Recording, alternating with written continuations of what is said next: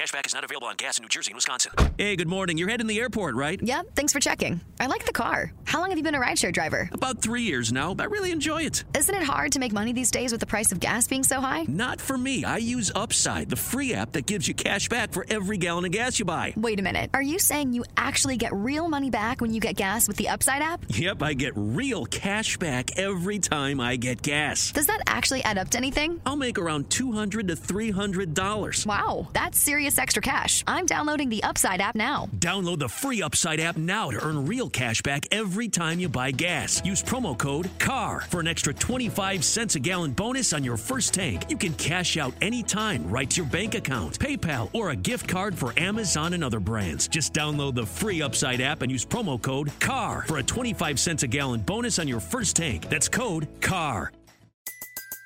Everybody in your crew identifies as either Big Mac Burger, McNuggets, or McCrispy Sandwich. But you're the filet fish Sandwich all day.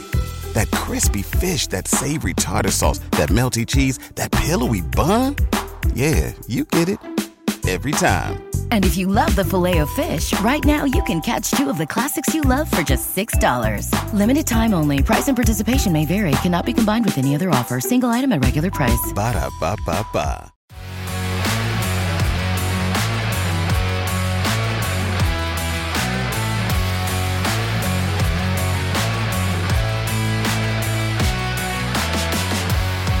Herzlich willkommen zu Klartext Triathlon Race Talk. Kompetente Rennanalysen mit Alexander Feldhaus und Triathlon-Experte Sebi Nev. Hallo und herzlich willkommen zu einer neuen Folge Klartext Triathlon Race Talk mit meiner Wenigkeit und Triathlon-Experte Sebi Nev. Wir haben wieder einen sensationellen Ironman Hawaii 2023 erlebt. Diesmal nur die Damen und ich muss gestehen, ich habe gestern dann auch erfahren, der Ironman Hawaii der Männer 2024 findet am 26.12., äh, am 26.10. statt, direkt in den Herbstferien und da dachte ich mir, das war gestern so geil, ich möchte da nächstes Jahr dabei sein und ich bin dementsprechend motiviert und konnte viel aus dem gestrigen Tag mitnehmen. Und Sebi, wie hast du denn jetzt den gestrigen Tag das Rennen erlebt? Ja, ich kann mich äh, an der Stelle auch nur dir anschließen. Mich hat's gestern auch wieder total gecatcht. Ich war 2019 äh, das, das erste Mal auf Hawaii und ja, habe die letzten Jahre aber dann irgendwie so den Bezug wieder ein bisschen verloren, weil wenn man selber dann irgendwie eben nicht auf der Insel ist und, und dann selber ein Teil des Rennens, ähm, ja, keine Ahnung, dann äh, ist es doch immer ein bisschen weit weg, aber jedes Mal, wenn dann die, ähm, wenn dann Hawaii wieder vor der Tür steht und man die Bilder von, von äh, Big Island sieht, ähm, gerade von der von Kailua Kona, von der Schwimmstrecke. Ähm, ich war damals da auch jeden Tag beim Schwimmen. Das ist echt geil und da kommt die Erinnerung dann schon wieder hoch und ähm, ja, gestern das Rennen war wirklich absolute Weltklasse. Du hast mir ja auf WhatsApp schon ganz cool dann zusammengefasst, äh, Tag der Gerechtigkeit. Und äh, ja, ich glaube, das hat es echt gut getroffen und ähm, ja, wir hatten eine absolut souveräne Siegerin mit Lucy Charles Barkley und mich hat es auch mega gefreut für sie, dass es nach so vielen zweiten Plätzen jetzt für ganz oben gereicht hat und ihr Rennen war wirklich ähm, ja, eine andere Liga, würde ich sagen. Dem kann ich mich nur anschließen und man muss ja auch sagen, dass sie in den letzten beiden Jahren auch viele Rückschläge erleben musste. Sie hatte eine Hüftverletzung, dann hatte sie jetzt einen Mittelfußbruch, dann hat sie tatsächlich auch in der Saison noch gar nicht so richtig überzeugen können.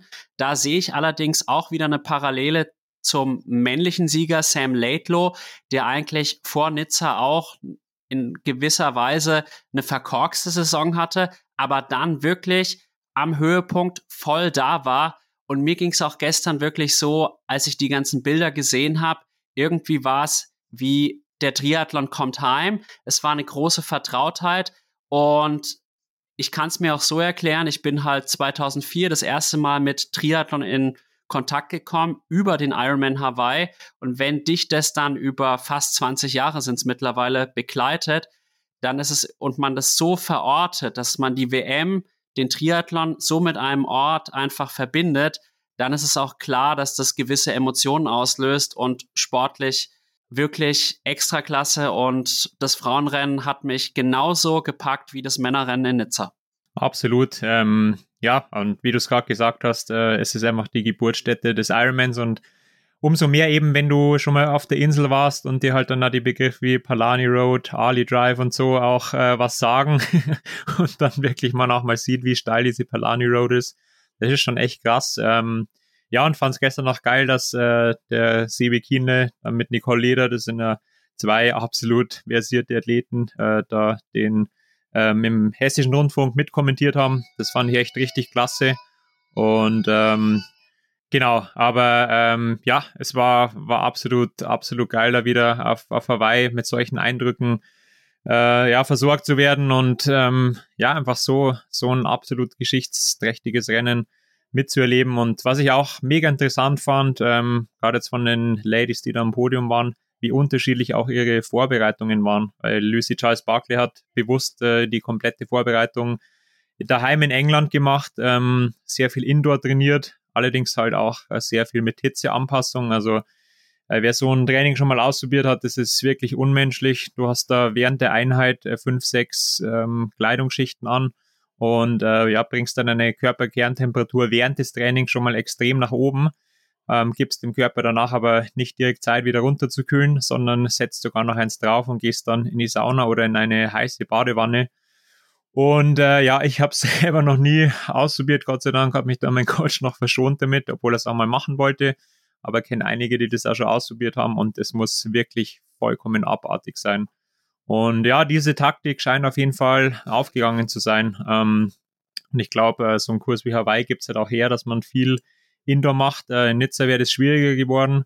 Aber ähm, ja, die Performance gestern war wirklich von Anfang an äh, vollkommen irre. Sie hat äh, ja das ganze Rennen ihr Ding gemacht, hatte da nie Begleitung und äh, trotzdem dann äh, eine neue Weltbestzeit aufgestellt und ja, im Schwimmen sowieso, aber auch am Radfahren mit absoluter Bestzeit und halt auch ja, einer Taylor Nipp dann nochmal eineinhalb Minuten zu geben, und dann äh, den, den besten Marathon ihres Lebens zu laufen, deutlich unter drei Stunden, ähm, war echt sehr, sehr beeindruckend. Absolut beeindruckend und ich habe es ihr so gegönnt, weil sie eben viermal Zweite war und auch nach den Rückschlägen. Zugleich habe ich es aber auch einer Laura Philipp extrem gegönnt, weil die hatte letztes Jahr wirklich dieses Drama mit dieser Penalty, ob die jetzt berechtigt war oder nicht, das lassen wir jetzt mal dahingestellt. Auf jeden Fall extrem diskussionswürdig. Auch schon 2019. Vierte, endlich auf dem Podest. Und Anne Haug ist meiner Meinung nach auch die kompletteste Athletin der Saison. Bei jedem ihrer Rennen auf dem Podium. Ich glaube, entweder hat sie gewonnen oder war Zweite. Was Schlechteres gab es gar nicht. Und wirklich beeindruckend, wie sie auch mit 40 Jahren diese Konstanz hinzimmert. Das ist wirklich du hast es ja auch in den letzten Podcasts schon angedeutet, je älter man wird, umso schwieriger ist es auch, sich da nochmal zu motivieren, nochmal zu quälen. Und wirklich, da ziehe ich meinen Hut, was Anne da gestern auch wieder hingezimmert hat, nämlich nichts anderes als den Laufrekord auf Hawaii mit zwei Stunden 48 Minuten. Da sind viele Männer, wenn sie auf Hawaii starten, froh, wenn sie diese Zeit laufen. Viele scheitern daran.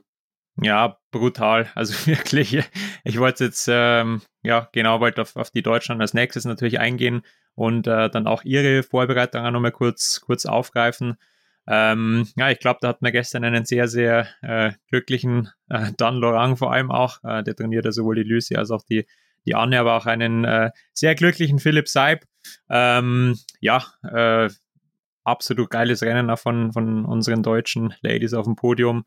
Und ähm, gerade für die, für die Laura war es auf jeden Fall auch mehr als eine, eine Vergeltung für letztes Jahr. Ähm, die hatte wirklich alles auf der Strecke gelassen gestern. Da werden wir nachher auch nochmal kurz darauf eingehen, aber sie ist zwei Stunden nach dem Rennen, was auch sehr ungewöhnlich ist, kollabiert, also nicht direkt auf der Ziellinie, sondern äh, erst deutlich danach.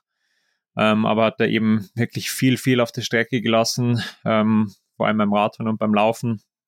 Ja, und äh, die Anne einfach absolut absolut äh, überragend und wahrscheinlich auch ähnlich wie bei Patrick Lang in Nizza, wenn der Marathon noch ein paar Kilometer länger gewesen wäre, hätte sie das, das Ding geholt. Sie war dann äh, bis auf drei Minuten an Lucy Charles dran und nach dem Radfahren waren es elfeinhalb Minuten, glaube ich. Also brutal, was sie dazugelaufen ist. Und ähm, ja, neuer Laufrekord, ähm, absolut irre und ähm, muss man aber auch sagen, dass es tatsächlich ähm, so, wie sie den, den Sport auch lebt, äh, ist es auch fair, ja, dass sie dann da vorne ähm, oder ja fast, fast ganz oben steht. Ähm, sie fokussiert sich wirklich zu 100 Prozent auf den Triathlon. Da gibt es wirklich gar nichts, ähm, was da irgendwie im Weg steht. Hat sich jetzt auch wieder ganz, ganz lange und intensiv auf Lanzarote vorbereitet. Also mittlerweile ist ja da das La Santa eigentlich ihre zweite Heimat äh, neben Saarbrücken, wo sie aber auch bewusst äh, in einem kleinen, ja, keine Ahnung, ein, zwei Zimmer, in einer ein, zwei Zimmerwohnung äh, sehr spartanisch lebt, um sich wirklich, wirklich auf das Wesentliche fokussieren zu können. Und ähm, ja, dann ähm, verdienst du dann auch, da, da oben mit dabei zu sein, wenn du da den Fokus so drauf legst. Und ja, auch die, die Laura war jetzt auch äh, zur Vorbereitung wieder lange auf, auf Hawaii. Sie trainieren dann immer auf Maui und haben da sehr spezifisch dann auch ähm, ja, in der Hitze trainiert und wirklich auch brutale Einheiten da ähm, den Vulkan hochgemacht, äh, wo sie irgendwie erstmal ein paar Stunden nur bergauf äh, auf, auf, der, auf dem Zeitfahrt gefahren sind und dann noch ähm, zu Fuß weiter hochgelaufen sind. Ähm, also da wirklich auch extreme Reize gesetzt haben und da kommst dann auch schon wirklich gut in die Höhe. Ähm, ja, und hat sich auf jeden Fall auch ausgezahlt. Also ja, wie du gesagt hast, ähm, ein äh, Tag der Gerechtigkeit und ähm, ja, ist dann doch schön zu sehen, wenn dann die richtigen Leute oben stehen und das Rennen auch wirklich fair war ähm, von Athletenseite aus. Ich meine, ansonsten sind leider wieder ein paar Sachen passiert, die einer Ironman WM wirklich unwürdig sind, wie die Geschichte mit den Penalties und ähm, ja, die diese komischen Littering-Strafen. Ähm, Genau, aber darauf würde ich sagen, gehen wir jetzt dann äh, chronologisch ein und ähm, starten jetzt mal mit dem Schwimmen. Würde ich auch sagen, das bietet sich jetzt einfach an. Lucy Charles Barkley, die habe ich heute auch im Podcast von der Triathlon Hour schon gehört und sie hat gesagt, dass am Anfang beim Schwimmen alle stärkeren Schwimmerinnen auf einer anderen Seite waren als sie selbst und sie hat sich gedacht, das ist eigentlich super, weil sie sich darüber bewusst war, dass auf ihrer Seite die bessere Strömung ist und die Taktik ist dann sofort aufgegangen und sie konnte sich schnell lösen. Sie hat dann auch tatsächlich während des Schwimmens überlegt, ob sie überhaupt diesen Alleingang durchziehen soll oder ob sie nicht lieber bisschen Körner spart und dann auf die anderen wartet. Aber dann hat sie sich auch gesagt, nee, das ist nicht ihr Stil zu racen. Sie geht es aggressiv an, ähnlich wie auch ein Sam Laidlow und versucht die Flucht nach vorne. Und ich war wirklich auch überrascht, wie schnell sie sich auch von anderen starken Schwimmerinnen lösen konnte, wie beispielsweise eine Lauren Brandon oder auch eine Taylor Nipp, die ich da auch dazu zähle. Und dann war das Rennen eigentlich so, wie wir es erwartet haben im Schwimmen, dass halt Taylor Nipp dann in der ersten Verfolgergruppe war mit einer Minute 40 Rückstand. Und dann gab es mit doch fünf, sechs Minuten Rückstand diese Gruppe um Reeve, Matthews, Haug und Sodero, also die Gruppe der Favoritinnen, kann man sagen.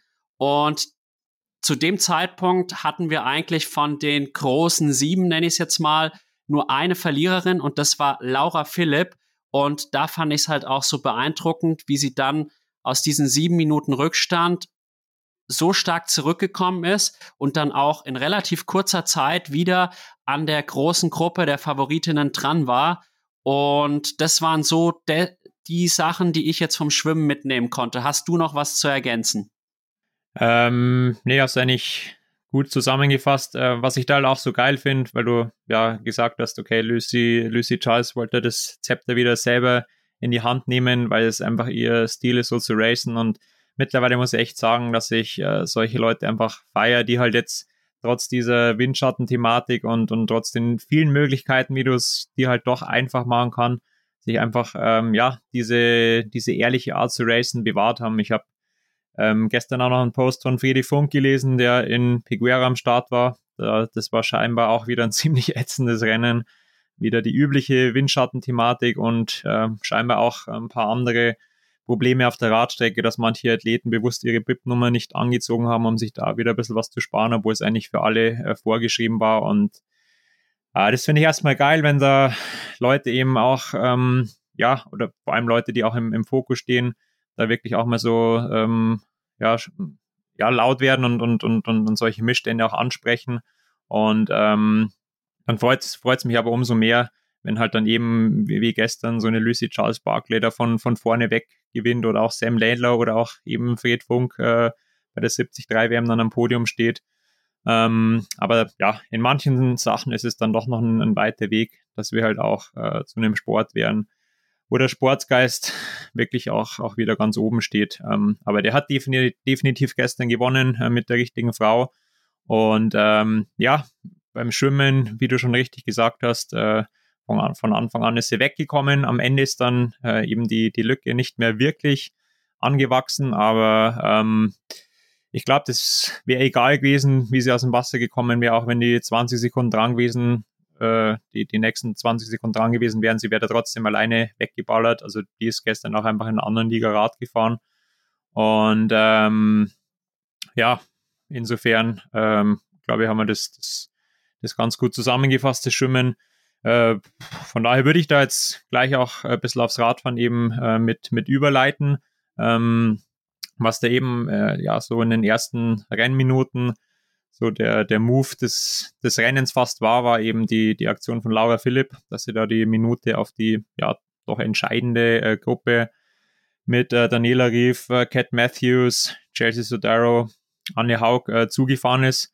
Ähm, ich weiß nicht, ob der, der Move dann von Daniela Rief äh, auch äh, taktischer Art war, weil sie hat dann, glaube ich, genau äh, zu dem Zeitpunkt attackiert, wo, wo Laura Philipp äh, fast an der Gruppe dran war. Ich weiß nicht, ob du das auch mitbekommen hast. Ähm, aber da war, glaube ich, Laura Philipp so bis auf 10 Sekunden dran und dann hat Daniela Rief vorne den Gashahn nochmal richtig aufgedreht. Ähm, Im Endeffekt kam Laura Philipp dann doch ran. Aber es waren echt äh, so ein paar interessante Szenen gestern wieder zu beobachten. Ähm, ja, wo du einfach gesehen hast, hey, da geht jeder all in, da versteckt sich keiner. Ähm, war dann auch echt, war dann auch echt ein faires Rennen. Gut am Anfang mit dieser größeren äh, Verfolgergruppe gab schon so ein paar äh, Situationen, die dann schon grenzwertig waren, aber ähm, im Endeffekt ähm, hat sich dann doch äh, gut verteilt beim, beim Radfahren und man muss echt sagen, dass dann auch die richtigen Leute vorn waren. Und äh, ja, vor allem Laura und Anne, das ähm, war echt auffällig, dass die wirklich super fair die ganze Zeit gefahren sind. Also haben wir auch äh, als Deutsche da gestern einen, einen, sehr guten Eindruck hinterlassen aus sportlicher Sicht, also auch äh, Sport, ähm, Sportsgeist technisch.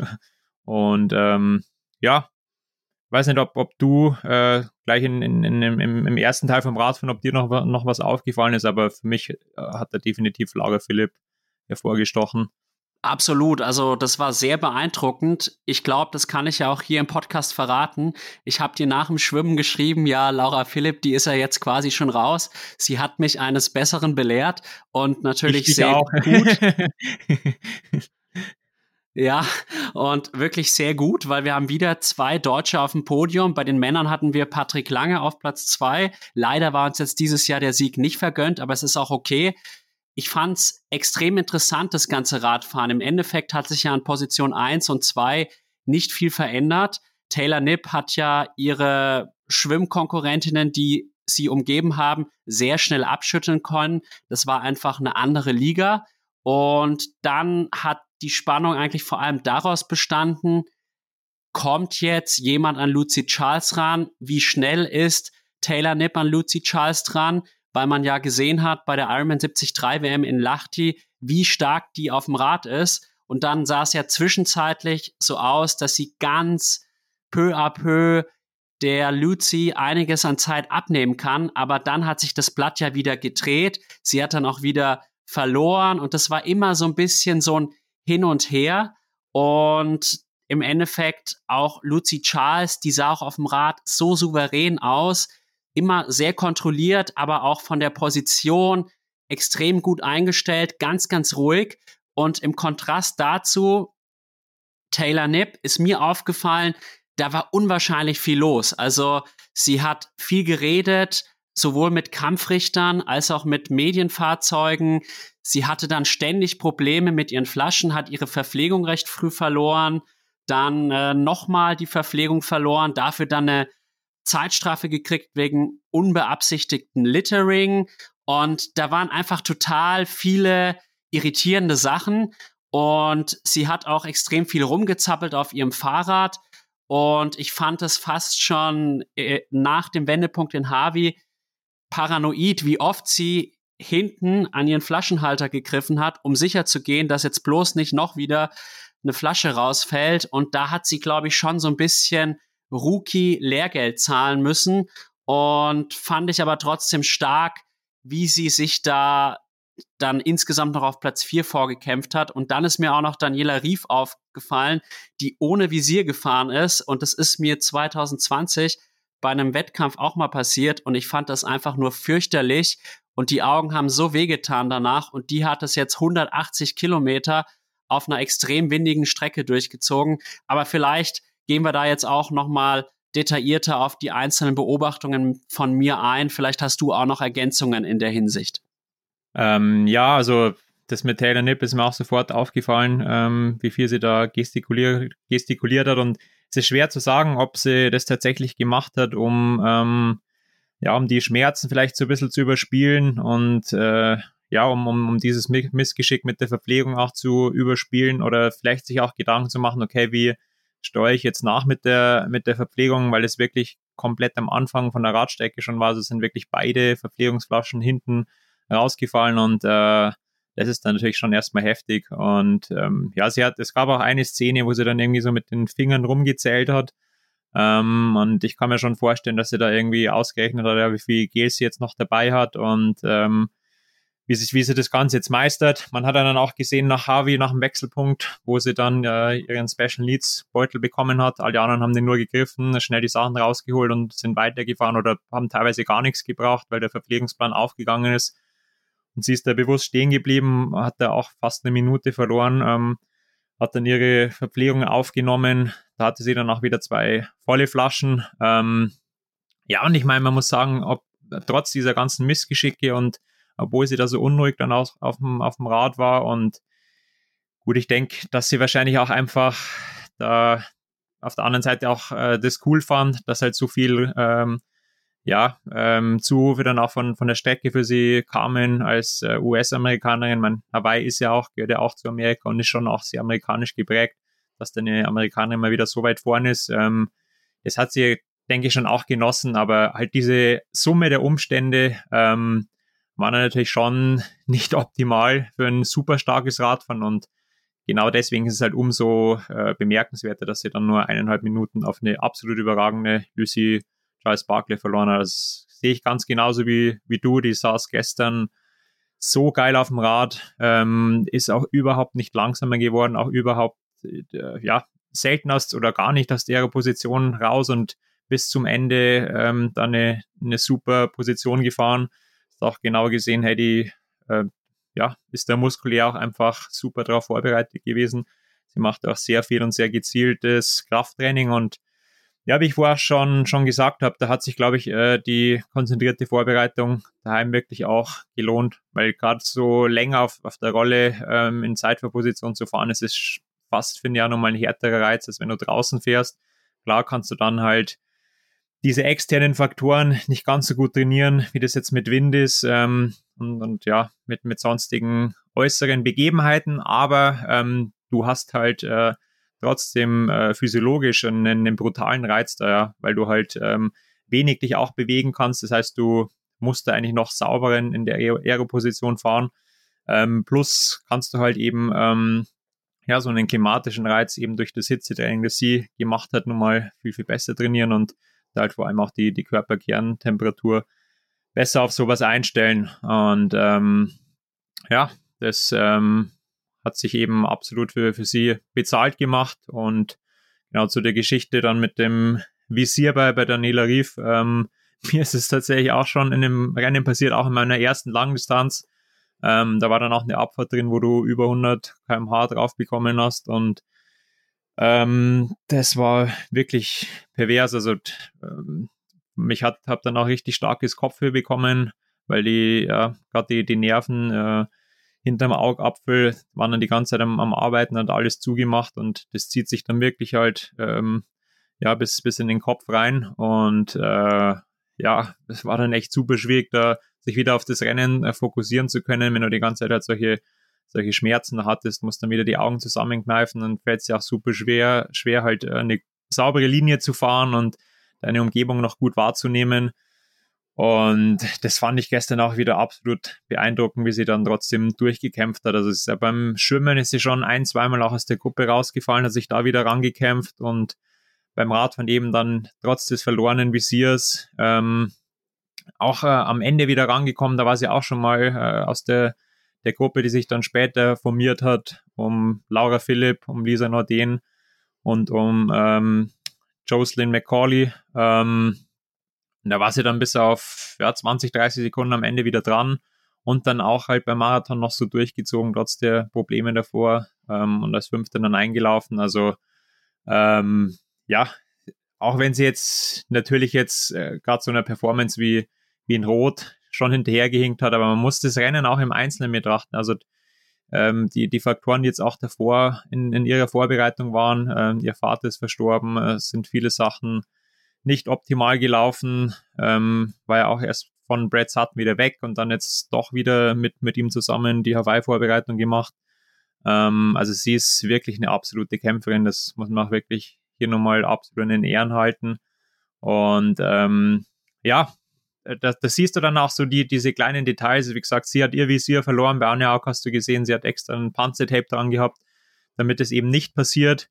Und ähm, ja, für so ein Rennen zeigt einfach nur mal wieder, wie, wie krass vorbereitet äh, du da sein musst, wirklich auf jede Eventualität. Du musst da alles durchspielen, ähm, weil halt einfach auch, ja, die, die äh, Stärke des Feldes so unheimlich krass ist auf Hawaii und jeder halt einfach da sein absolutes A-Game bringt und ähm, ja, das ist halt das Besondere im Triathlon, dass es halt nicht nur die physiologischen Voraussetzungen sind, sondern eben ja auch die materiellen und vor allem äh, gerade im, im Marathon dann die, psychologischen Geschichten, die dann einen Unterschied machen. So ist es. Natürlich gehört auch an der einen oder anderen Stelle Glück dazu. Lucy Charles Barkley durch dieses viele Indoor-Training, das ist natürlich auch mental eine Stärkung, weil ich muss wirklich sagen, wenn ich fünf Stunden beispielsweise draußen Rad fahre, dann denke ich mir, das ist meine Lieblingseinheit. Aber wenn ich auf der Rolle sitze, auf dem Indoor-Trainer, da langweilt es mich meistens schon nach 45 Minuten. Ich schaue auf die Uhr, immer noch 15 und diese 15 Minuten vergehen gefühlt wie eine Stunde. Und das hat aber auch, glaube ich, Lucy Charles gestern so stark gemacht, dass sie halt das ganze Rennen von vorne weg, ohne jemanden irgendwie wirklich zu sehen, gestalten konnte. Wirklich sehr beeindruckend. Und Daniela Rief, an der Stelle möchte ich ergänzen, sie ist wahrscheinlich das allerletzte Mal auf Hawaii gestartet und ich glaube, dessen war sie sich auch bewusst und ich denke, dass sie auch deswegen nochmal beim Laufen sich so zusammengerissen hat. Ich würde sagen, es war ein starker Marathon, zumal nach dem Radfahren klar war, dass sie das Rennen zumindest nicht mehr gewinnen wird. Und das fand ich auch in mentaler Hinsicht eine beeindruckende Leistung von Daniela Rief. Und zu Taylor Nipp vielleicht noch ein paar Worte. Vielleicht können wir da auch noch über diese Zeitstrafe sprechen. Sie hätte sie eigentlich schon früher absitzen wollen. Und dann war tatsächlich das Verpflegungs-, also das Penalty-Zelt noch nicht aufgebaut bei einer Ironman-WM. Und dann hat sie es erst ganz am Schluss, diese Strafe ist sie dann abgesessen. Und wegen unintentional littering und irgendwie mir ist es da eigentlich schlecht geworden, weil ich mir dachte, wenn ich jetzt als Athlet wirklich absichtlich irgendwo meinen Müll hinwerfe, dann sage ich, ist es absolut gerechtfertigt, vor allem wenn wir jetzt die Umweltkrise anschauen, in der wir uns aktuell befinden. Aber wenn es wirklich einem Athleten aus Zufall passiert, dann finde ich das schon irgendwie blöd, wenn sowas dann auch Einfluss auf ein Rennen nimmt. Und das ging um nichts anderes als die Ironman WM auf Hawaii. Ja, und vor allem ähm, bei jedem anderen Ironman-Rennen gibt es einfach ganz normale Radflaschen und bei der WM haben sie dann so billige Plastikflaschen äh, mit mit so einer komischen Öffnung. Also das teilweise auch gesehen, wenn ihr die, die Rad oder diese Plastikflaschen angenommen haben, da ist alles rausgespritzt. Also die mussten sie dann erstmal mühselig selber wieder schließen und dann ist der Verschluss teilweise abgebrochen und sowas kann es einfach nicht sein. Und äh, ja, die haben dann auch nicht gescheit im Flaschenhalter eben gehalten, weil sie nicht äh, ja, für, für Fahrradflaschenhalter ausgelegt waren. Beziehungsweise bei manchen haben sie halt besser gehalten und bei, bei anderen weniger gut. Das war das eine Thema, was halt überhaupt nicht geht. Auch das mit dem Penalty-Zelt, dass das noch nicht aufgebaut war, ein absolutes No-Go. Aber dann halt auch, ja, dass halt ähm, dann manche Athleten eine Zeitstrafe deswegen bekommen. Also eine, eine andere Athletin, ich glaube, äh, entweder Els Wisser oder ähm, die andere Niederländerin, wenn man noch Lotte, Lotte Wilms, Wilms meinst du, ja. ja. Genau, also eine von den beiden, äh, die haben sofort äh, eine Zeitstrafe bekommen wegen unintentional littering und ähm, bei äh, Taylor Nipp war es eben erst nach dem dritten und, oder vierten Mal und ähm, im Endeffekt haben jetzt beide Zeitstrafen bekommen, aber als Zuschauer denkst du dann schon, okay, wie kann das jetzt sein, dass die eine sofort eine, eine Zeitstrafe bekommt und die andere nicht, bloß weil er jetzt vielleicht bei der einen keinen Kampfrichter direkt dabei war, man hat es zwar auf Kamera gesehen, ja, aber ähm, ich meine, passiert ist es ja trotzdem, also eigentlich dürfte es diese Zeitstrafe gar nicht geben, gerade äh, unter den Voraussetzungen, dass er eben keine ordentlichen Radflaschen haben und dass es auch definitiv nicht beabsichtigt war.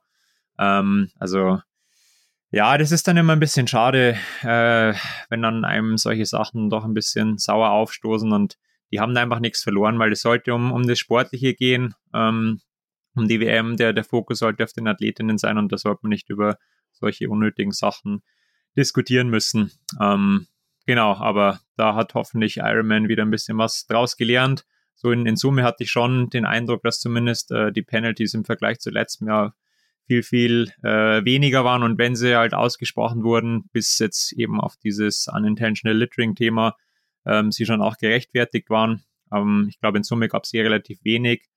Und äh, ja, wie gesagt, an sich hatte ich auch das Gefühl, dass es einfach ein, ein faires Rennen war. Und äh, vom Wind her war es jetzt, glaube ich, relativ human. Ähm, aber es hat sich dann doch halt spätestens nach Harvey abgezeichnet, wer halt äh, einfach Radfahren kann. Äh, wie gesagt, Lucy Charles Barkley hat man schon jetzt oft genug, der hat einfach durchgezogen. Taylor Nipp, äh, trotz dieser Problematik, auch wieder stark Rad gefahren. Ähm, wo, wobei man sie, denke ich, äh, wenn es jetzt da ein bisschen mehr Erfahrung auf der Langdistanz hat und äh, ja, dieses ähm, Unruhige ein bisschen abstellen kann, wird sie auf jeden Fall nochmal deutlich weiter vorn sein. Ja, und dahinter hat sich dann eben halt ähm, die Gruppe um Lisa Norden, die ja auch echt super stark auf, auf dem Rad ist, ähm, mit Laura Philipp und äh, Jocelyn McCollin ähm, formiert. Ähm, ich glaube, da haben sich drei gefunden, die auch äh, so menschlich ganz gut harmonieren, die auch öfters zusammen trainieren.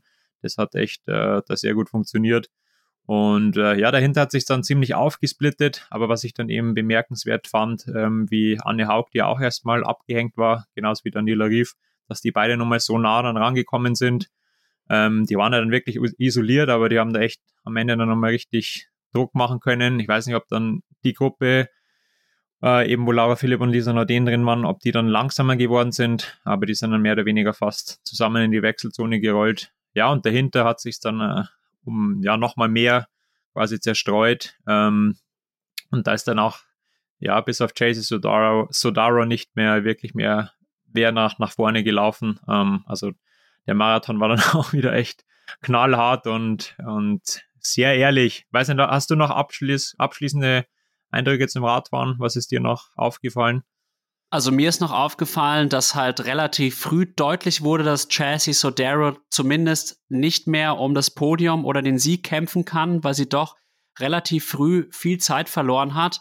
Und dann die große negative Überraschung des Tages war sicherlich Cat Matthews, die erst richtig an Zeit verloren hat und dann auch nach dem Wendepunkt in Harvey ausgestiegen ist. Wirklich ein schwarzer Tag. Und da muss ich an der Stelle wirklich erwähnen, ich habe ihr deutlich mehr zugetraut, aber das ist halt auch Ironman-Sport und das haben wir, glaube ich, in der Saison auch eindrucksvoll gesehen in jedem Rennen werden die Karten neu gemischt. In Lahti war es die Stunde der Cat Matthews und in Hawaii halt überhaupt nicht. Und da bin ich sehr gespannt, was da jetzt die Ursachen sind. Ich habe jetzt noch nichts Näheres gehört. Und das Laufen war natürlich dann auch extrem spannend, weil man ja doch immer so auch durch die deutsche Brille schaut. Und wir wissen alle, dass Anne Haug eine faszinierende Läuferin ist. Wahrscheinlich die beste im ganzen Triathlon-Zirkus. Vielleicht kann er noch eine Tamra Jewett mithalten oder eine Chelsea Sodero an einem sehr guten Tag. Aber in der Konstanz sehe ich da eigentlich wirklich nur Anne Haug. Und natürlich waren es aber elf, zwölf Minuten Rückstand. Und da war mir dann schon klar, da braucht Anne einen Wunderlauf. Und Lucy Charles darf halt maximal drei Stunden eins, drei Stunden zwei laufen. Und dann hat man aber auch, finde ich, in den ersten zehn Kilometern recht schnell gesehen, dass Luzi die anderen doch gut auf Distanz halten kann. Und Taylor Nipp hat dann schon auch erste Schwächen gezeigt, hat auch Zeit auf Lucy verloren und das hat sich dann eigentlich durch das weitere Rennen auch so durchgezogen. Und wenn ich dann auch an Taylor denke, dann auch ab Kilometer 35 die Gehpausen und wie die ins Ziel getorkelt ist, teilweise auch noch so bei den letzten Verpflegungsstationen, wenn sie dann langsamer geworden ist, sah das fast schon wankelnd aus. Und du weißt ja, ich bin großer Fanboy von ihr und habe ihr wirklich extrem viel zugetraut, aber anscheinend ist Hawaii doch noch mal eine andere Geschichte. Erste Langdistanz und irgendwie finde ich es einerseits beeindruckend, dass sie da auf Platz 4 kommt, aber zugleich wurden ihr auch ein bisschen die Grenzen aufgezeigt. Dennoch mega geil, dass sie gestartet ist. Diesen Mut hätten wenige gehabt. Und die Spannung war natürlich dann auch vor allem so ums Podium herum. Wer wird jetzt Zweiter, wer wird Dritter, wer wird Vierter? Das war ja doch auch bis Kilometer 38 längst noch nicht klar. Ja, also ich, ich dachte mir dann äh, nach, nach dem Radfahren tatsächlich schon, schon erstmal, ähm, okay, krass, nach dem Parforce-Ritt von Lucy Charles, wie gesagt, sie sah bis zum Ende super stabil noch auf dem, auf dem Rad aus, aber auch eben, ja, wenn man wusste, was sie für eine Vorgeschichte hatte, letztes Jahr mit dem ähm, gebrochenen Becken, dieses Jahr mit dem Ermüdungsbruch im Fuß, ähm, absolut, ja, ähm, unstrukturierte Vorbereitung. Dann hat sie dieses Jahr auch noch keine Langdistanz gemacht. Ich glaube, in Rot wollte sie auch starten, aber da hat ihr dann eben die Verletzung schon einen Strich durch die Rechnung gemacht. Dann in der Vorbereitung auch nur ähm, bei den ähm, Asian Open gestartet. Immerhin hat sie dann ein Hitzerennen auch mal gemacht, aber da war sie auch hinter ihren Erwartungen. Ähm, also ich denke, da hatte man schon jeden Grund dann auch äh, an ihrem Lauf zu zweifeln und das war dann wirklich stark, wie sie uns da alle Lügen gestraft hat und äh, wirklich, ja, den, den stärksten Marathon ihres Lebens auch gelaufen ist unter den Bedingungen mit der Vorbelastung, komplett alles solo.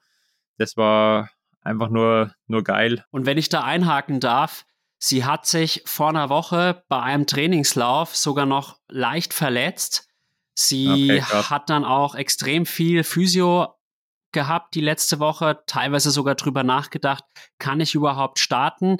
Und sie hatte den ganzen Lauf über schon nach einem Kilometer Schmerzen in der Achillessehne und in der Wade, teilweise sogar Beginne, also hat angefangen so leicht zu krampfen, hat sie erzählt.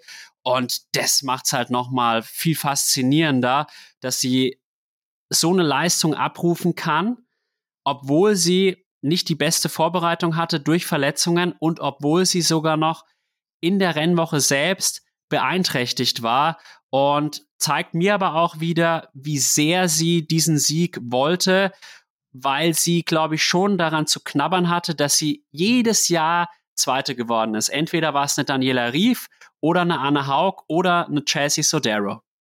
Ja, ich glaube, dass gestern da viele Faktoren dann auch eine, eine, Rolle gespielt haben, eben, dass sie so weit in Führung war. Das hat ja auf jeden Fall auch nochmal vor allem mental eine, eine brutale Stärke verliehen. Ähm, aber trotzdem halt auch, ja, ähm, die, die, die, die Psyche dann so im Griff zu haben, dass man eigentlich weiß, hey, ich habe hab jetzt nicht eine, eine optimale Vorbereitung gehabt, aber mir ist der Sieg heute so wichtig. Ich gehe jetzt einfach auch über, über meine Schmerzgrenze hinaus und ähm, ja, ich denke, viel konnte sie, dann im, im, Blend, äh, im Rennen, wie gesagt, auch ausblenden, dadurch, dass, dass sie da in, in Führung war. Und wenn du einfach weißt, du führst eine WM an, da hast du nochmal eine ganz andere Schmerztoleranz. Ähm, aber ich fand trotzdem auch, dass, dass ihr Lauf echt richtig stabil aussah. Gut, die letzten, ja, wobei gerade die letzten paar Kilometer konnte sie dann echt nochmal aufdrehen, aber so um Kilometer 30 rum sah es echt mal unrund aus und da hatte ich dann tatsächlich noch ein bisschen so Zweifel, weil davor war es mir eigentlich klar, die, die zieht es durch, das schaut so stabil aus und der Vorsprung, gut jetzt äh, außer gegen, äh, aus, außer ähm, der Rückstand von Anne Haug, der dann schon geschrumpft ist, aber ähm, ja, sonst ist da keiner näher gekommen an, an die an die Lucy Charles und sie hat ja in, in, im Endeffekt jetzt immer noch die dritte oder vierte schnellste Laufzeit. Also das ähm, ja war ganz, ganz große Klasse. Also das das schaffen nur ganz wenige Athleten, ähm, vor allem mental dann auch so, so stark zu sein. Ich habe sie davor auch ähm, in Elsinore erlebt, 2021, da war ich auch in, in dem Rennen und da hat sie auch äh, eine ähnliche Dominanz gezeigt. Halt diese Stärke, einfach ein Rennen von vorne weg so durchzuziehen, ist, ähm, ja, das sind für mich wirklich Champions und ähm, dann hat auch hat sie auch absolut verdient gewonnen. Halt nicht dieses klassische Verstecken irgendwo beim, beim Rad mitfahren und dann halt äh, wissen, ja, ich, ich habe einen starken Lauf und dann halt das, den, den, den Sieg zu holen. Ähm,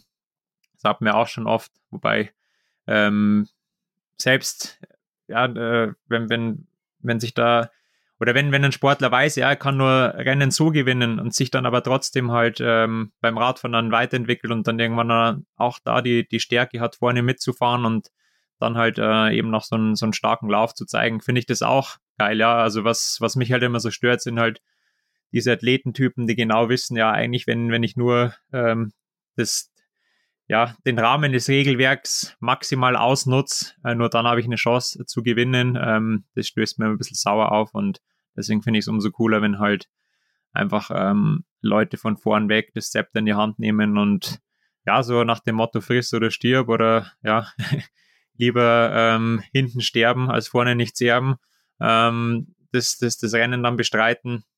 Und äh, ja, das hat aber gestern, finde ich, eigentlich jeder so gemacht. Also wie gesagt, auch, auch die Anne, die dann im Endeffekt Zweite wurde, ich meine, die weiß ja genau, sie muss am Rad nicht zu viel in, investieren, weil sie ja mit Abstand die stärkste Läuferin ist. War ja dann eben auch ähm, sehr isoliert ähm, auf dem Weg äh, von Harvey zurück, hat es aber dann trotzdem geschafft, ähm, wieder relativ nah eben an die äh, entscheidende Gruppe um Laura Philipp ranzukommen und äh, ja, einfach dann beim Marathon wieder allen zu zeigen, wo der Hammer hängt. Das fand ich auch super stark. Genauso wie dann eben Laura Philipp, ähm, die halt beim Radfahren schon am Anfang so viel investieren musste und dann aber eigentlich genau richtig war beim, beim Radfahren.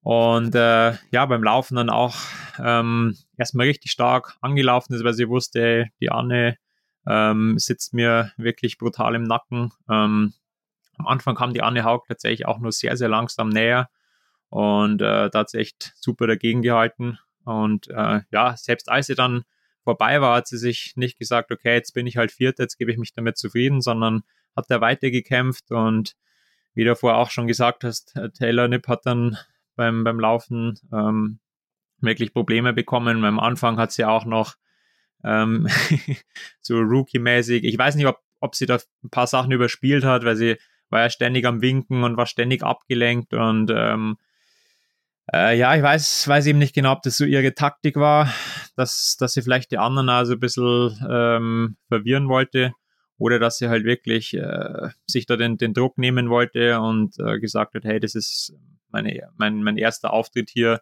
ich will jetzt einmal eine, eine gute Zeit haben und dann schauen wir mal, was bis hinten raus wird und es ist ja dann wirklich auch echt hart geworden für sie. Ähm, aber da halt ja eben anstelle von Laura Philipp dann nicht aufzugeben und, und die Taylor Nip dann auch noch zu holen, um dann ja das Podium heimzubringen, das hat mich auch äh, wahnsinnig fasziniert.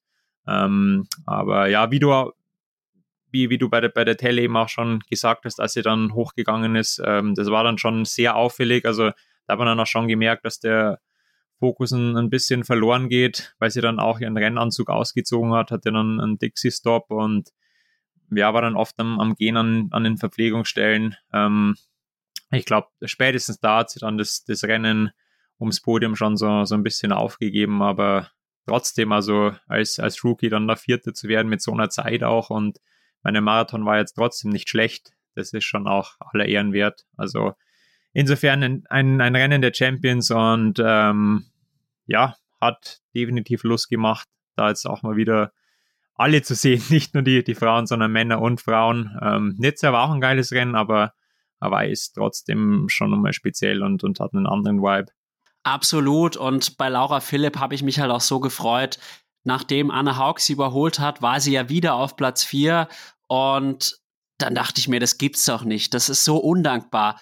Die kann auch nicht schon wieder Pech haben. Und dann waren ihr die Götter auf Hawaii doch gnädig. Und dann hat ja Taylor Nipp bei Kilometer 38 so sehr geschwächelt, dass es dann auch wirklich einfach war, da vorbeizuziehen und da war auch keine Gegenwehr mehr da. Zugleich fand ich es aber auch extrem beeindruckend, als Anne, ich glaube, das war so bei Kilometer 16 beim Laufen, Laura überholt hat. Sie hat sich quasi Laura erstmal so ein bisschen zurechtgelegt und dann ist sie vorbeigezogen und das sah aus wie ein Klassenunterschied. Und wenn ich mich recht entsinne, ist Laura Philipp auch 2,53 oder sowas in dem Bereich gelaufen. Und es ist schon irre, auf was für einem Level Anne Haug im Laufen unterwegs ist. Das wollte ich an der Stelle nochmal gesagt haben. Auf Laura Philipp müssen wir vielleicht auch noch an der Stelle eingehen. Sie ist dann nach dem Rennen, aber nicht direkt danach, wie es ja typisch ist, sondern zwei Stunden nach dem Rennen kollabiert, konnte dann auch nicht an der Profi-Pressekonferenz teilnehmen. Und finde ich doch seltsam, hast du da Erklärungsansätze? Ja, also was eben auffällig war bei ihr, oder was heißt auffällig, aber sie, sie musste halt ein paar Mal echt ähm, ans Limit oder übers Limit gehen, um konkurrenzfähig zu bleiben, nachdem sie doch ein relativ ähm, schwaches Schwimmen hatte. Ähm, beziehungsweise vielleicht war das Schwimmen vorne halt auch einfach so schnell, dass sie halt einfach diese, diese sieben Minuten Packung bekommen hat und dann hat sie halt eben erstmal diese gut eineinhalb Minuten ähm, auf die entscheidende Gruppe zufahren müssen.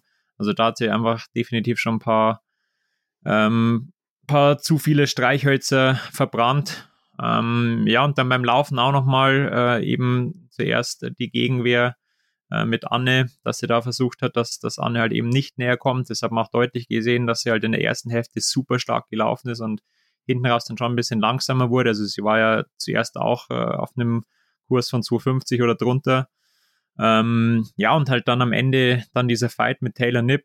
Ähm, da hat, ist sie wirklich komplett ans Limit gegangen und es kann schon halt sein, ähm, dass, dass du erstmal wenn du im Ziel bist, schon ja voller Adrenalin noch bist und voller Endorphine und dass die dann ähm, die ganzen Sachen so ein bisschen überspielen und sobald sich das dann aber ein bisschen gelegt hat und, und die Hormone wieder ja versacken, dann äh, kommt halt ähm, ja dieses richtige Fatigue-Syndrom, das dann dann einsetzt, äh, dann ähm, fährt der Körper wirklich komplett runter. Ähm, es ist ja wirklich eine abartige Leistung gestern wieder gewesen und wir sprechen ja auch von Hochleistungssport, also das ist ja kein Sonntags-Nachmittagsspaziergang, sondern die gehen da vollkommen ans Limit und ja, ich kann es aus eigener Erfahrung sagen, ähm, der Körper schreit schon lange Stopp, hör auf mit dem Scheiß, aber du zwingst dich trotzdem zum Weitermachen, also deswegen brauchst du da auch einmal so eine starke Psyche bei der Langdistanz und wenn du das halt immer wieder und immer wieder ähm, schaffst, dich da zu überwinden, dass du trotzdem weitermachst, obwohl der Körper halt schon komplett durch ist,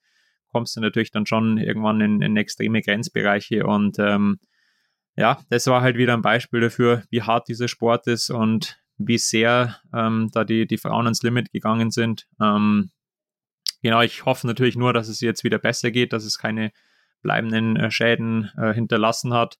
Ähm, aber ja, dass, dass da mal äh, Leute kollabieren, sowas sieht man ja tatsächlich öfter auch damals bei den äh, Brownie-Brüdern, die Bilder sind ja auch um die Welt gegangen bei dem WTCS-Final ähm, in Cozumel, wo dann äh, der Alistair den Johnny mehr oder weniger über die, die Ziellinie getragen hat, ähm, weil er ein paar hundert Meter vor dem, dem Ziel dann kollabiert ist.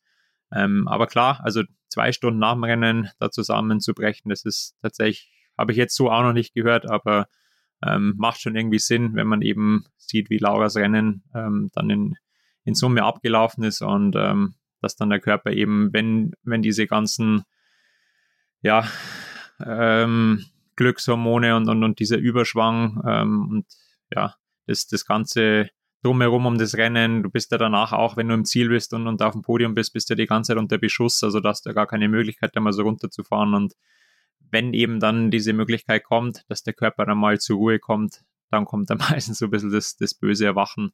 Also auch wer schon eine Langdistanz gemacht hat, der weiß genau, ja, die, die Nacht nach einer Langdistanz ist auch immer eine Katastrophe. Der Körper ist noch komplett auf links gestülpt und weiß überhaupt nicht, was jetzt gerade passiert ist. Ähm, klar, man trainiert es schon, ja, völlig klar. Ähm, das sind auch alles Profis, die machen Tag ein, Tag aus nichts anderes, aber du gehst trotzdem nie so krass ans Limit wie in, in so einem Rennen, gerade bei einer WM. Und äh, ja, dann gehören so Sachen einfach dazu, weil sonst ähm, ja, wäre es halt ein Gesundheitssport irgendwo und wäre halt dann auch komisch für eine WM. Das sehe ich auch so und ich muss jetzt auch gerade kurioserweise an meine einzige und erste Langdistanz denken bisher. Nächstes Jahr habe ich zwei vor, nämlich Nizza und dann Hawaii. Aber meine größte Angst war wirklich nicht irgendwie während des Rennens zu kollabieren, weil da dachte ich mir, da bist du so unter Adrenalin, das kann eigentlich nicht passieren, sondern wirklich dann danach oder ich hatte auch wirklich ein bisschen Angst, dass ich die Nacht nicht überlebe, weil ich einen Herzinfarkt krieg im Schlaf. Hat aber bei mir auch eine Vorgeschichte, weil mein Onkel tatsächlich vor sechs Jahren im Schlaf einem Herzinfarkt erlegen ist. Aber ja, man darf sich da letztlich nicht verrückt machen. Meistens ist es sehr glimpflich und den Leuten geht's schnell wieder besser. Ich denke da auch an Sarah True 2019 in Frankfurt. Da waren es ja 500, 600 Meter vom Ziel, als sie dann gar nicht mehr konnte. Und tatsächlich auch eine gute Freundin von mir letztes Jahr bei der Challenge Samorin, die war sogar in Führung in der Age Group, deutlich in Führung, aber die ist so eine, wenn die im Wettkampf ist, dann bläst sie völlig alle Kerzen aus und dann wirklich 700 Meter vom Ziel liegt sie da auf dem Boden. Ich habe dann auch kurz angehalten, weil mein Rennen beim Laufen war tatsächlich im wahrsten Sinne des Wortes gelaufen und dann war ich doch auch ein bisschen beunruhigt, aber eine halbe Stunde später ging es ihr auch wieder gut und hoffen wir, dass jetzt einfach bei Laura, das, wie du gesagt hast, keine bleibenden Schäden hinterlassen hat. Und ich glaube, dann würde ich sagen, runden wir das Ganze jetzt ab unser Renngeschehen quasi. Daniela Rief wahrscheinlich bei ihrem letzten Hawaii-Start gute Fünfte, wie ich sagen muss, vor allem nachdem nach dem Radfahren ja klar war, dass sie vermutlich nicht mehr gewinnen wird. Chassis Sodero aus dem Niemandsland kommend, dann auch noch mit einem herausragenden Lauf wieder. Zweitschnellste Laufzeit bis noch auf Platz 6. Das heißt, unsere Favoritinnen aus dem Favoritencheck waren auf den Plätzen 1 bis 6. Also gute Arbeit. Kate Matthews ist leider rausgefallen. Ja, das mit Cat war bitter, ja, aber das hat auch keiner so vorhersehen können. Da interessiert es mich auch jetzt im Nachgang, was da tatsächlich passiert ist. Ähm, aber ja, das war super schade. Er hätte ich es auch gerade nach letztem Jahr mit dem Sturz vor Hawaii echt gegönnt, dass sie da dieses Jahr die Rechnung wieder begleichen kann. Ähm, aber gut, für jeden konnte es halt leider nicht aufgehen. Für die anderen ist es ja gut ausgegangen. Aber ja, hoffentlich sehen wir Cat dann nächstes Jahr wieder in Topform Hawaii. Das hoffe ich auch. Sie hat noch eine Rechnung offen. Und zu den weiteren Platzierungen der Vollständigkeit halber dann Sky Mönch auf Platz 7, Sarah True auf Platz 8, Lisa Norden auf Platz 9 und dann für mich die große Überraschung des Tages, McCauley. Und die hat mich wirklich sehr positiv überrascht, weil sie auch auf dem Rad so initiativ war und das dann auch schön zu Ende gebracht hat. Und jetzt würde ich sagen, wir sind ja auch ein deutscher Triathlon-Podcast. Da müssen wir auch noch einen Blick auf die anderen Deutschen werfen. Ich habe mich vor allem auch für Svenja Tös gefreut, die ein sehr gutes Schwimmen hatte, ist dann nur sieben Minuten hinter der Spitze rausgekommen mit Laura Philipp. Natürlich ist der Abstand dann groß, aber für sie persönlich war das sehr, sehr gut. Beim Radfahren, das ist so, würde ich sagen, ihre Schwächedisziplin. Da musste sie dann doch auch bisschen an Boden verlieren, hat dann auch, glaube ich, nur 4,55 letztlich zu Buche stehen gehabt, aber dann mit einem richtig starken 3,01er Marathon noch bis auf Rang 14 vorgelaufen. Da habe ich mich sehr gefreut. Ja, absolut. Ähm, das war richtig stark. Äh, also ein 14. Platz auf Hawaii muss man auch erstmal machen in, in so einem Feld. Und sie hat jetzt auch nicht die, die beste Vorbereitung, hat sie selber auch gesagt. Also insofern absolut Hut ab. Sie arbeitet ja nebenbei auch noch als Flugbegleiterin ähm, da habe ich sowieso immer besonderen Respekt davor, wenn, wenn dann die, die Mädels oder Jungs dann nebenbei auch noch berufstätig sind. Ähm, ja, genauso wie Laura Jansen, die ja auch äh, in Frankfurt dieser erst ihr Langdistanzdebüt hatte, sich mit einem vierten Platz da qualifiziert hat und äh, gestern auch 19. wurde, auch mit einem saustarken Marathon. Ich glaube 306 ist sie gelaufen. Ähm, Genau, Laura Zimmermann, ähm, auch knapp dahinter als 22. mit 9 Stunden 7 auch wieder äh, solide durchgekommen. Ähm, ähnlich wie im Vorjahr, da fehlt es halt leider doch im, im Schwimmen. Ähm, da hat sie fast wieder eine Viertelstunde kassiert. Das ist einfach auf dem Niveau zu viel, ähm, aber trotzdem 22. super stark. Äh, Leonie, Leonie Conchala kurz dahinter, ähm, auch das erste Mal vorbei äh, gewesen äh, auch ein drei Stunden Dreier Marathon gelaufen, richtig, richtig stark. Sie ist ja auch berufstätig noch, noch nebenbei. Also da hatten wir wirklich, ähm, können wir stolz sein ja auf, auf unsere Mädels und ja, Daniela Bleimehl äh, leider eine sehr durchwachsene Saison gehabt, äh, war dann die schwächste Deutsche auf Platz 33, ähm, hatte aber wohl ein paar Tage vor dem Start eine Muskelfaser anderes, also da hat sich wirklich das Pech auch durch das komplette Jahr gezogen und ja, drücke die Daumen, dass es nächstes Jahr auch besser wieder wird. Ähm, ja, aber in Summe hm, können wir, denke ich, sagen, ein absolut deutscher Tag auf Hawaii gewesen. Die Age-Grouperinnen auch richtig stark gewesen. Und ähm, ja, eigentlich ein sehr positives Fazit. Was kannst du noch hinzufügen, Alex? Im Endeffekt nicht viel. Es ist halt sehr auffallend bei den Deutschen, über die wir jetzt gesprochen haben.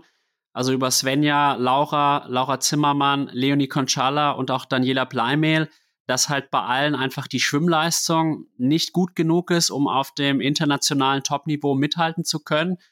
Auf dem Rad würde ich sagen, Svenja jetzt ein bisschen ausgeklammert, sind die eigentlich schon in the mix dabei, jetzt keine Überbiker.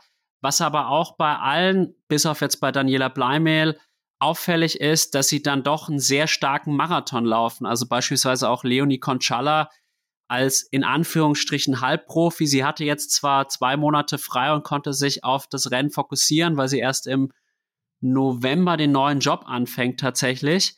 Aber drei Stunden 03 ist auch echt stark und auch Laura Jansen mit einem sehr guten Marathon, also quasi gute Läuferinnen und jetzt sollten sie noch vor allem am Schwimmen arbeiten und dann geht's vielleicht noch den ein oder anderen Platz nach vorne und an der Stelle sei erwähnt, du hast das Age Group Rennen angesprochen. Ich glaube, der Titel ging mit neun Stunden 14 oder so, sowas raus. Das hat auch nicht jede Athletin bei den Profis geschafft, also auch bei den Age Groupern richtig hohes Niveau und worüber ich mich persönlich sehr gefreut hat, habe, dass die Sarah Carolos, mit der ich ja den Begleitungspodcast mache und die übrigens morgen ein Interview mit dem Trimark hat, an der Stelle sei erwähnt, ich habe ihr sogar Geld geboten dafür, dass sie das im Klartext Triathlon Pulli macht. Ich bin mal gespannt, ob sie sich breitschlagen lässt. Das wäre natürlich die beste Werbung für unseren Podcast, aber auch sensationelle Zweite in ihrer Altersklasse 20 bis 24 und ja, war ein geiles Rennen und ich glaube, jetzt ist es an der Zeit, auch mal eine Bilanz zu ziehen. Jetzt ist das Jahr 2023 rum. Die viel diskutierte Zweiteilung der WM, Männer und Frauen getrennt, Hawaii und Nizza ist Geschichte. Und ich muss sagen, ich habe so gemischte Gefühle. Nach Nizza war ich mir eigentlich sicher, dass das schon eine geile Sache ist, weil nun halt auch Athletentypen, denen die Hawaii-Strecke zum Beispiel nicht so liegt, die Möglichkeit haben, eine Ironman-Weltmeisterschaft zu gewinnen. Aber gestern habe ich dann doch wieder gemerkt, Hawaii ist nochmal was anderes. Dieser Flair und vor allem diese Historie, die, die hat Nizza nicht erzeugen können. Und das ist mir aber wirklich erst jetzt heute und gestern bewusst geworden, als ich dann Hawaii wieder gesehen habe und gemerkt habe, da gehört der Triathlon hin. Ja, absolut. Ähm, ja, und vor allem, wenn man dann halt auch äh, so das, das Frauen- und Männerrennen äh, gegenüberstellen kann, wie gesagt, äh, wenn dann eine, eine ähm, Anne Haug 248 läuft, ähm, hätte mich schon noch interessiert, wer das von den Männern hinbekommen hätte bei ähnlichen Bedingungen. Und ähm, ja, es ist trotzdem einfach nochmal was anderes, wenn, wenn da alle vor Ort sind. Ähm, wenn, ja, wenn du die, die Stimmen vom Rennen oder, oder ja, diesen ganzen Hype dann von, von beiden Geschlechtern mitbekommst, ähm, das ja, erzeugt dann schon nochmal deutlich mehr. Und das war halt jetzt schon ein bisschen schade, ja, dass das halt äh, so komplett getrennt war. Und äh, es ist zwar schon viel versucht worden, das dann so ein bisschen zu kompensieren. Äh, die PTO hat ja dann zum Beispiel auch ähm, so Rennprognosen, die ähm, oder die die Top-Profis sollten dann Rennprognosen für das Frauenrennen abgeben. Und so haben es dann schon ein bisschen versucht, dann auch den, den Hype irgendwie geschlechterneutral wieder hochzuhalten. Aber ich finde schon, dass, ähm, ja, dass entweder alle Nizza oder alle auf Hawaii starten sollten. Und ähm, sehe ich auch so wie, wie du. Nizza war zwar echt geil, aber ähm, eine WM auf Hawaii ist, ist, ist trotzdem schon nochmal was anderes. Und ähm, ja, keine Ahnung, wie man, wie man das irgendwie allen Athletentypen gerecht machen kann. Es ist definitiv so, dass manche auf Hawaii nie vorne dabei sein werden, ja, weil es einfach nicht deren Rennen ist. Aber warum nicht ähm, zwei Weltmeisterschaften ähm, vielleicht auf, auf lange Sicht danach installieren, ja, dass man halt ähm, auf, auf Hawaii eine Weltmeisterschaft hat, ähm, dass, dass man einfach da wieder ja, an die Geburtsstätte äh, der Langdistanz zurückkehrt und äh, diesen Mythos halt trotzdem einfach aufrechterhält dann aber halt vielleicht trotzdem ähm, eine Weltmeisterschaft in, in Nizza. Gut, es wird wahrscheinlich schwierig, dann übers Jahr verteilt zwei so große Events zu haben. Ähm, aber das, das halt dieses entweder oder oder dieses, ähm, ja, entweder ich bin gut auf Hawaii oder äh, ich schwimme halt immer hinten mit, dass das so ein bisschen entzerrt wird, weil das fand ich tatsächlich schon cool, dass in, in Nizza ganz andere Leute vorn äh, zu sehen waren als auf Hawaii, bis auf Sam Laidlaw. Ja, der hat das auf jeden Fall bestätigt, aber ich hatte jetzt auch den, den Talk mit Bradley Weiss und er hat auch gesagt, ja, er wird bei so einem Rennen wie auf Hawaii, äh, wird er nie vorne dabei sein. Deswegen war jetzt Nizza auch echt eine riesen Chance für den. Und wenn der halt jetzt auch weiß, okay, jetzt die nächsten Jahre bin ich halt wieder auf Hawaii, ist es halt dann für solche Athletentypen auch uninteressant. Ähm, wird ein Thema sein, das schwierig zu lösen ist. Dann natürlich auch auf der anderen Seite generell diese Problematik mit, ähm, dass halt Hawaii diese Fülle an Triathleten einfach auch nicht mehr wollte. Ich denke, das wird sich auch in den nächsten Jahren nicht groß verändern, ähm, dass, dass es da ähm, zu großen Umstimmungen kommt. Ich meine, es gab tatsächlich auch Überlegungen, dass man es auf eine andere Insel legt, äh, dass sie auf Oahu starten, wenn man da einfach mehr Platz hat und ähm, ja, die Logistik dann auch ein bisschen einfacher ist, weil es halt auch eine größere Insel ist, ähm, mehr bevölkert. Aber ja, ist, glaube ich, eine, eine, eine, schwierige Geschichte, aber ich glaube, zusammenfassend kann man auf jeden Fall sagen, ähm, eine WM ist einfach nur das Gelbe vom Ei, wenn beide Geschlechter da sind. Also gerne auch getrennte Renntage, das äh, auf jeden Fall, das sehe ich schon auch so, dass du wirklich den Fokus sowohl auf das Männer- als auch auf das Frauenrennen zu 100 Prozent legen kannst. Ähm, aber ja, an, an zwei Orten das aufzuteilen, das ähm, ja, haben wir hoffentlich dann ab 2025 nicht mehr. ich hoffe es wirklich und ich habe halt auch folgende Sorgen nämlich dass das Frauenrennen 2024 in Nizza keinen interessiert. Und ich muss gestehen, dieses Jahr war es wirklich so, dass halt dadurch, dass das Frauenrennen in Hawaii stattgefunden hat, da zieht halt wieder diese Magie Hawaii. Und dadurch war die Vorfreude extrem groß. Und ich bin jetzt wirklich ein Hardcore-Fan. Mir ist es völlig egal, ob Männer oder Frauen, ob die jetzt in Nizza oder in Hawaii starten. Ich gucke mir das an, weil ich es einfach geil finde und auch die Leistungen der Frauen den Männern in nichts nachstehen. Das möchte ich auch nochmal betonen. An der Stelle möchte ich auch nochmal sagen, ich bin genervt davon, dass halt auch innerhalb der Triathlon-Szene ich doch immer wieder diese Stimmen hören, ja, die Frauen, die interessieren mich nicht so sehr, mich interessieren mehr die Männer, kann ich null nachvollziehen. Und dennoch habe ich halt die Sorge, dass wenn es jetzt heißt, nächstes Jahr ist die Ironman-WM, der Frauen in Nizza, dass es halt keinen interessiert. Dieses Jahr war es, glaube ich, eine gute Entscheidung von Ironman, die WM der Frauen zuerst in Hawaii stattfinden zu lassen, weil dadurch halt auch die Aufmerksamkeit wirklich da war. Und wie du richtig gesagt hast, eine gute Lösung ist sicherlich, das Rennen auf zwei Tage zu splitten, aber dann auch da mal zu variieren, dass es nicht wie letztes Jahr war, Frauen am Donnerstag, Männer am Samstag, sondern dass man halt sagt, ein Jahr Frauen am Donnerstag, Männer am Samstag und im nächsten Jahr dann wieder Männer am Donnerstag, Frauen am Samstag, weil wir wissen alle, dass am Samstag mehr Leute zugucken können als am Donnerstag. Das ist einfach so. Absolut. Also ich denke auch, ähm, die Varianz äh, macht es da sicher aus. Ähm, es ist halt dann immer, immer ein bisschen schade, wenn du halt weißt, hey, du, du kriegst jetzt quasi nur alle, alle zwei Jahre irgendwie die Chance, dann im Rennen zu performen, das vielleicht halbwegs deinen äh, Ansprüchen genügt. Wie gesagt, das ist halt, mal klar, damals war halt Hawaii einfach die, war die WM, ja, das hat jeder gewusst, ähm, dass es da, da halt gilt, topfit an den Start zu gehen. Aber wenn es halt jetzt immer rotiert, ähm, wird es auch schwieriger, wenn man dann immer erst relativ kurzfristig auch erfährt, ja, wo findet die WM jetzt nächstes Jahr statt. Deswegen, äh, klar, wie ich vorher gesagt habe, so eine ja, Doppel-WM ist sicherlich auch sehr, sehr schwierig. Ähm, aber es wäre halt schon schön, ja, wenn, wenn wir einfach äh, Wettkämpfe haben, die dann möglichst äh, viele Athletentypen dann, dann irgendwo auch berücksichtigen, weil du hast ja da als Leistungssportler auch nur endlich viel Zeit und äh, ja, wenn halt dann immer ja letzten Endes die dieselben Athletentypen irgendwo auch ähm, bevorteilt werden, ist es dann letzten Endes auch schade. Wie gesagt, klar, wenn es nur diese eine Möglichkeit gibt, ist es halt so, aber jetzt mit der Rotation ähm, ist es tatsächlich schon ein, ein bisschen ein komplizierteres Thema. Also hoffen wir einfach mal, dass sie sich vielleicht doch wieder auf Hawaii für die Zukunft einigen können. Dann ist es einfach für alle auch wieder klar, wo die Reise hingeht und dann kann man sich schon wieder bestmöglich darauf vorbereiten ähm, und dann hoffentlich auch mit, mit beiden Geschlechtern, aber sehe ich auch ganz genauso wie du. Also warum sollte man dann am Donnerstag immer die, die Frauen machen und am Samstag die Männer? Also da finde ich auch eine Rotation klasse. Das haben wir jetzt dieses Wochenende einfach auch wieder gesehen, was die Frauen da imstande sind zu leisten. Also auch mit einer 8, 23 oder 24, was jetzt im Endeffekt war. Das ist eine absolut perverse Zeit. Also auch für Männerverhältnisse. Und es waren insgesamt 16 Profiathletinnen unter neun Stunden. Das ist auch echt eine richtige Ansage.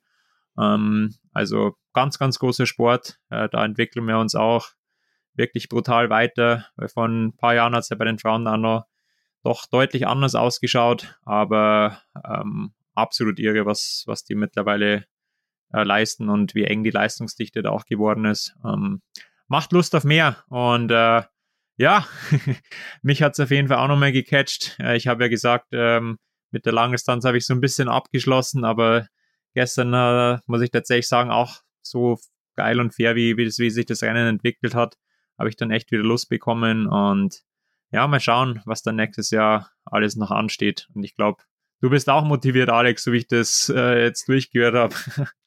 Ich bin extrem motiviert. Ich muss schon gestehen, nach dem Bewältigen der Langdistanz 2022 bin ich schon in so ein Motivationsloch gefallen und dachte mir so, wofür machst du das jetzt eigentlich noch? Du hast jetzt doch deine Langdistanz absolviert. Die war zwar nicht hundertprozentig zufriedenstellend, aber irgendwie war es so ein geiles Erlebnis, dass mir die Zeit dann auch im Nachgang egaler wurde. Ich will nicht sagen völlig egal. Und jetzt gestern habe ich mir gedacht, boah, da will ich auch hin. Und wie gesagt, ich habe es vorhin schon angedeutet, nächstes Jahr, 26.10., erster Tag der Herbstferien. Das heißt, ich könnte noch eine Woche Urlaub dranhängen.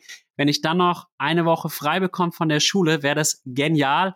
Und ich glaube, es gibt kein Jahr in meinem Leben, wo ich so viel Zeit habe für Sport wie aktuell.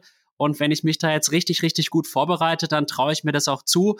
Und es ich habe sicherlich jetzt nicht das Potenzial, so die Age Group zu gewinnen, aber es gibt ja auch immer den Rolldown und ganz schlecht bin ich auch nicht und da habe ich durchaus Hoffnungen und ja, ich bin voller Motivation, um jetzt so richtig ins Training einzusteigen. Und was ich noch ergänzen wollte, nur zum Vergleich, Lucy Charles jetzt mit 8 Stunden 24, auch Rekord in Hawaii. Faris Al-Sultan hat 2005 mit 8 Stunden 22 gewonnen. Natürlich auch noch mit schlechterem Material, kein Carbon-Schuhen, nicht der perfekten Ernährung. Aber da sieht man halt mal, wie die Frauen Fortschritte gemacht haben. Das ist wirklich sensationell und ich kann nur jedem empfehlen, auch das wirklich wertzuschätzen und auch mal anzuerkennen, was diese Frauen da leisten. Das ist absoluter Hochleistungs- und Spitzensport. Absolut. Ja, selbst 2004 14, wo Sebi Kinder gewonnen hat. Der, glaube ich, mit 8 Stunden 12 gewonnen. Und das ist jetzt auch nicht so viel schneller als 8,24. Also, ähm, ja, und Sebi war damals, ja, sicherlich auch noch nicht mit Carbon unterwegs, aber auf dem Rad ist er schon sehr, sehr gut draufgesessen. Das war damals auch so einer seiner großen Vorteile, äh, dass er da bezüglich CDA und äh, ähm, ja, proportional zu dem, was er an Watt getreten hat, wie schnell er dann tatsächlich war, den anderen schon immer ein Stück voraus war. Also aller Ehrenwert, ähm, was, was die da mittlerweile machen. Ja, und äh, ja, man kann so nur mal sagen, eine Anne Haug, die da 248 rennt, das muss man als Mann erstmal schaffen. Also, nee, ähm, beste Werbung für den Frauentriathlon-Sport dieses Wochenende und äh, freut mich auch, dass du motiviert bist. Ähm, hoffe, wir sehen uns vielleicht dann nächstes Jahr sogar zusammen auf Big Island. Ähm, wie gesagt, 2019, wo ich da selber vor Ort war, es war schon echt eine sehr, sehr geile Erfahrung und hätte da nichts dagegen, das nochmal zu wiederholen. In diesem Sinne, trainiere fleißig weiter, Alex, dass es was wird. Ähm, du hast da noch was vor dieses Jahr. Da drücke ich dir auch die Daumen ähm, bei deinem Mitteldistanzrennen. Und äh, ja, in diesem Sinne, habe mich gefreut, mit dir zu quatschen und bis bald wieder. Ja, ich bedanke mich auch. War ein geiler Race Talk, der mir richtig Spaß gemacht hat. Und an alle männlichen Zuhörer jetzt, wir sehen uns dann nächstes Jahr am 26.10. in Hawaii. Und wenn euch unsere Arbeit gut gefällt, freuen wir uns natürlich über positive Bewertungen auf den gängigen Podcast-Plattformen wie Spotify, Apple Podcasts und natürlich auch über Spenden auf Red Circle oder PayPal. Und was uns auch immer freut, wenn ihr uns Feedback gebt oder uns auf den sozialen Medien folgt. Wir geben uns wirklich viel Mühe um euch hier guten Content zu bieten. Und das könnt ihr uns ruhig mitteilen, weil das ist die größte Motivation für uns selbst, weiterzumachen und uns weiter zu verbessern. Und in dem Sinne, ciao Sebi, danke. Ciao, ciao.